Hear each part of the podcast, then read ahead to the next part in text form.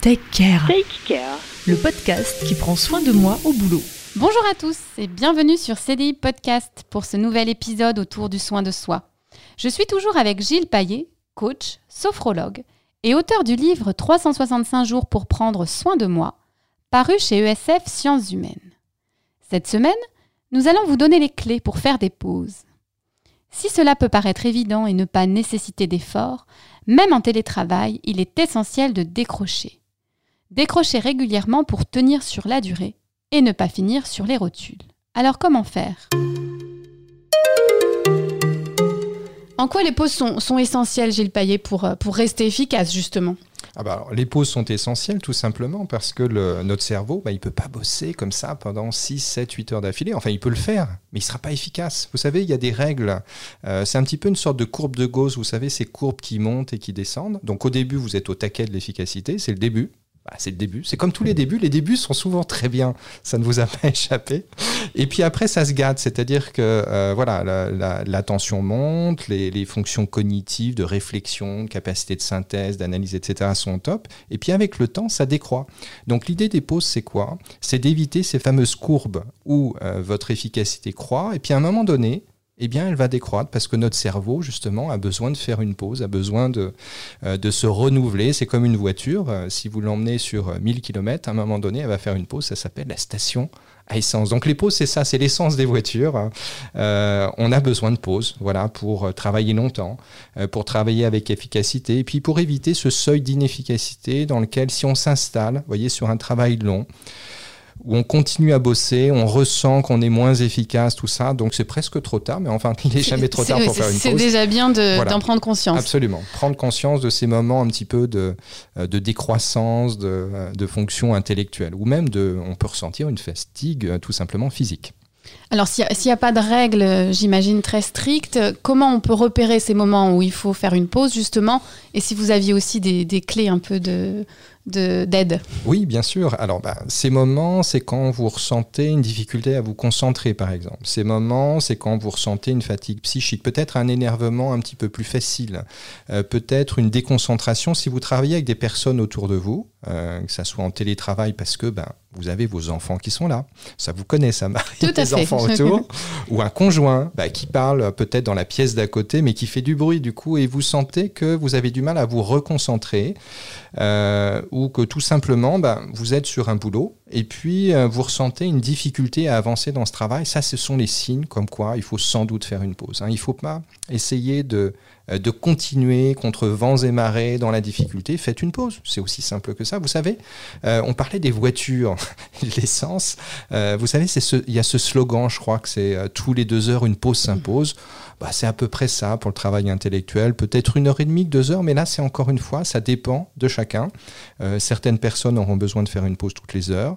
D'autres auront une, endurance un peu plus forte, peut-être au bout de deux heures, deux heures et demie. Je pense qu'il faut que, euh, pas forcément avoir de règles strictes, voyez, une heure, deux heures. Il faut savoir quel est son temps à soi au moment euh, on a besoin de faire une pause. Il faut surtout pas culpabiliser euh, de, de, de, faire ses pauses et de ne pas avoir le sentiment de s'arrêter de travailler ah bah et d'abandonner quelque chose. Il faut surtout, Marie, avoir la conscience que de faire des pauses va augmenter votre efficacité. Donc à partir du moment où vous avez cette posture-là qui est tournée vers l'efficacité, euh, il ne peut pas y avoir de culpabilité. Voilà. Alors encore une fois, chacun est différent, mais quel type de pause on peut s'accorder pour qu'elles soient le, la, la, les plus efficientes, efficaces et efficientes possibles? Alors effectivement, ça dépend de chacun. Je pense que la pause, il faut trouver en fait l'activité en quelque sorte, le, le, petit break, à la fois en termes de timing. Certains auront besoin de 3 minutes, d'autres peut-être d'un quart d'heure, d'autres encore de 10 minutes. Euh, mais moi, je préconise des choses très simples. Ça peut être de vous lever, de marcher. Alors marcher euh, dans votre maison et votre appartement s'il est très grand, ou alors sinon vous allez faire le tour de la pièce un peu trop de fois, ça risque d'être ennuyant et vous aurez besoin de pause, mais cette fois-ci en retravaillant pour éviter le, le, côté lassant de votre pause. Mais sinon, sortez de chez vous, marchez, aérez-vous, ça c'est le super truc. 10 minutes, vous sortez. Euh, S'il fait froid, un bonnet, des gants, etc. Pas prendre froid évidemment pendant vos pauses. Vous faites un tour de pâté de maison, deux, s'il y a un square ou un bord, euh, un bord de Marne, un bord de Seine, un bord euh, bah, du fleuve qui est à côté de chez vous, eh bien allez-y, ça vous ressourcera. Ça peut être des étirements que vous pouvez faire en position assise ou debout. Là, pareil, vous faites, je sais pas, vous saisissez sur un moteur de recherche euh, exercices, étirements, vous allez en trouver plein. Donc choisissez ceux qui, vont, qui vous vont bien. Le yoga des yeux, c'est intéressant, surtout si vous bossez derrière un écran. Alors le yoga des yeux, c'est quoi? C'est de euh, faire fonctionner les muscles oculaires euh, de différentes façons. La première façon, c'est de un exercice tout simple.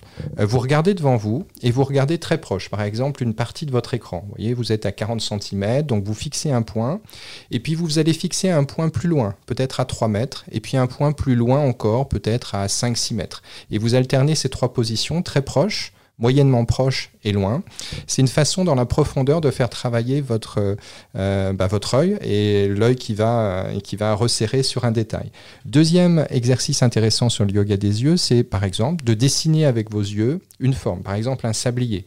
Vous regardez un coup en haut à gauche, vous déplacez votre regard en haut à droite, vous revenez en diagonale en bas à gauche, puis en bas à droite, et puis vous continuez, vous dessinez une sorte de sablier. Ça, c'est très efficace pour faire fonctionner les muscles oculaires. Vous savez, ce sont des muscles circulaires autour des yeux euh, qui vous aident euh, bah, à mieux voir, à mieux adapter euh, votre regard. Et puis, il y a toute la gamme des exercices physiques, Marie. Des exercices, j'en ai parlé d'assouplissement, de gainage. Le gainage, c'est super intéressant. C'est très à la mode en ce moment. Alors, ça fait longtemps que c'est à la mode, mais c'est surtout super intéressant si vous avez développé euh, une lombalgie, c'est-à-dire des douleurs dans le dos. Le gainage, ça sert à quoi? Ça sert à renforcer les muscles de la ceinture abdominale et de ce qu'il y a derrière la ceinture abdominale au niveau du dos. Et c'est sans doute le meilleur moyen pour combattre les lombalgies, les difficultés au niveau du dos. Alors vous faites des gainages, euh, ça peut être une sorte de challenge pour vous. Vous en faites pendant alors si vous n'avez jamais fait de gainage, la première fois, vous allez Mais si j'ai déjà fait du gainage. Mais je n'en doute pas, mais je ne suis pas non plus euh, tous les matins euh, auprès de vous, euh, Marie. Mais au début, vous allez faire allez, 10 secondes, vous êtes au bout de votre vie.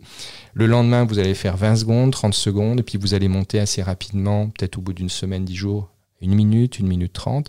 Et puis vous serez super contente super content pour les garçons qui nous écoutent si vous arrivez à 3, 4, 5 minutes. Voilà. Donc il y a cette notion aussi de challenge. Donc faire une pause en gainage, c'est top. Ça peut être de la musculation. L'exercice, un exercice intéressant qu'on utilise en sophrologie, pour chasser le stress, mais qui du coup, pour les pauses comme ça, euh, sont, sont, intéressants. Euh, c'est l'exercice du polychinelle. Alors l'exercice du Je ne connais pas du tout. Bah, je vais vous le décrire, ça, ça tombe bien Marie. J'étais sûr que j'allais pouvoir vous apprendre quelque chose dans ce podcast. L'exercice du polychinelle vous se fait en position debout. Euh, donc vous mettez debout, les deux pieds écartés de la largeur des épaules, les bras le long du corps. Vous inspirez tranquillement, donc profondément. Vous inspirez peut-être en comptant de 1 à 5 tranquillement, hein, sur 5-6 secondes. Vous bloquez votre respiration et dans cette position debout, la respiration bloquée, vous vous mettez à sautiller sur place avec l'idée vraiment de lâcher complètement vos bras comme si vous étiez une poupée de chiffon qu'on secouait. Et vous le faites, donc respiration bloquée, je ne sais pas, pendant 5, 10, 15 secondes vous euh, vous arrêtez, vous vous mettez en position, euh, en position stable, vous reprenez une respiration naturelle et puis vous portez votre attention sur les dénouements que vous avez créés. Vous le faites une fois, deux fois, trois fois. C'est une super pause. Là, regardez. 5 secondes d'inspire. Vous le faites pendant 15 secondes, ça fait 20 secondes. Vous écoutez votre, score, votre, votre corps pardon, pendant 10 secondes, ça fait 30 secondes. Vous le faites trois fois, ça fait 1 minute 30. Donc c'est une pause hyper courte mhm. qui va remettre en action votre corps, qui va secouer un peu toutes les tensions que vous avez accumulées par votre position un petit peu trop statique. Et du coup, c'est un super exercice. Donc ça s'appelle Marie. L'exercice du polychinelle. Et eh ben voilà, vous suivez, c'est super.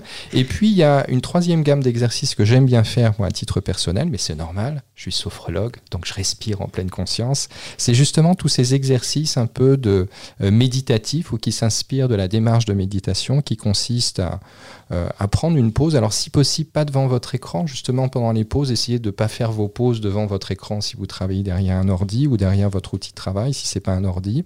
Vous allez ailleurs, sur une chaise, euh, dans un canapé, euh, pourquoi pas sur une terrasse dans un jardin, s'il fait beau, s'il neige pas, s'il fait pas moins de degrés, mais si au contraire il fait peut-être plutôt 20 ou 15 selon la saison euh, à laquelle vous, pendant laquelle vous faites cet exercice.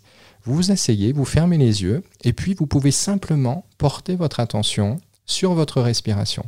Alors, il y a plein de façons de porter son attention sur sa respiration. Euh, vous pouvez porter votre attention sur l'air, la conscience de l'air, la conscience de la douce caresse de l'air qui entre et qui sort par vos narines. Vous pouvez porter votre attention sur, le, sur les sons ou les bruits qu'elle produit à l'inspiration, à l'expiration. Vous pouvez porter votre attention sur votre respiration d'une autre façon, en posant par exemple une main sur votre ventre et en prenant conscience qu'à l'inspiration, ben, votre ventre se gonfle un peu, et donc votre main euh, est repoussée, et puis qu'à l'expiration, votre ventre se dégonfle un tout petit peu, presque de façon imperceptible, et c'est une autre façon de prendre conscience de sa respiration.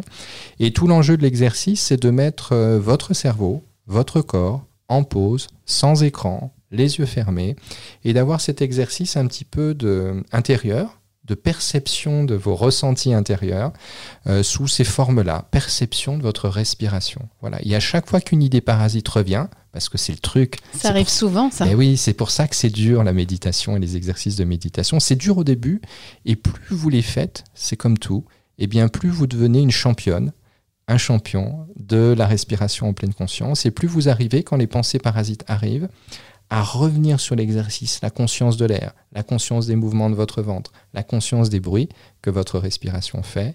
Et à chaque fois, faites-le avec courage, avec ténacité. Et puis vous verrez que les pensées parasites, elles seront de moins en moins présentes au fil des séances. Voilà.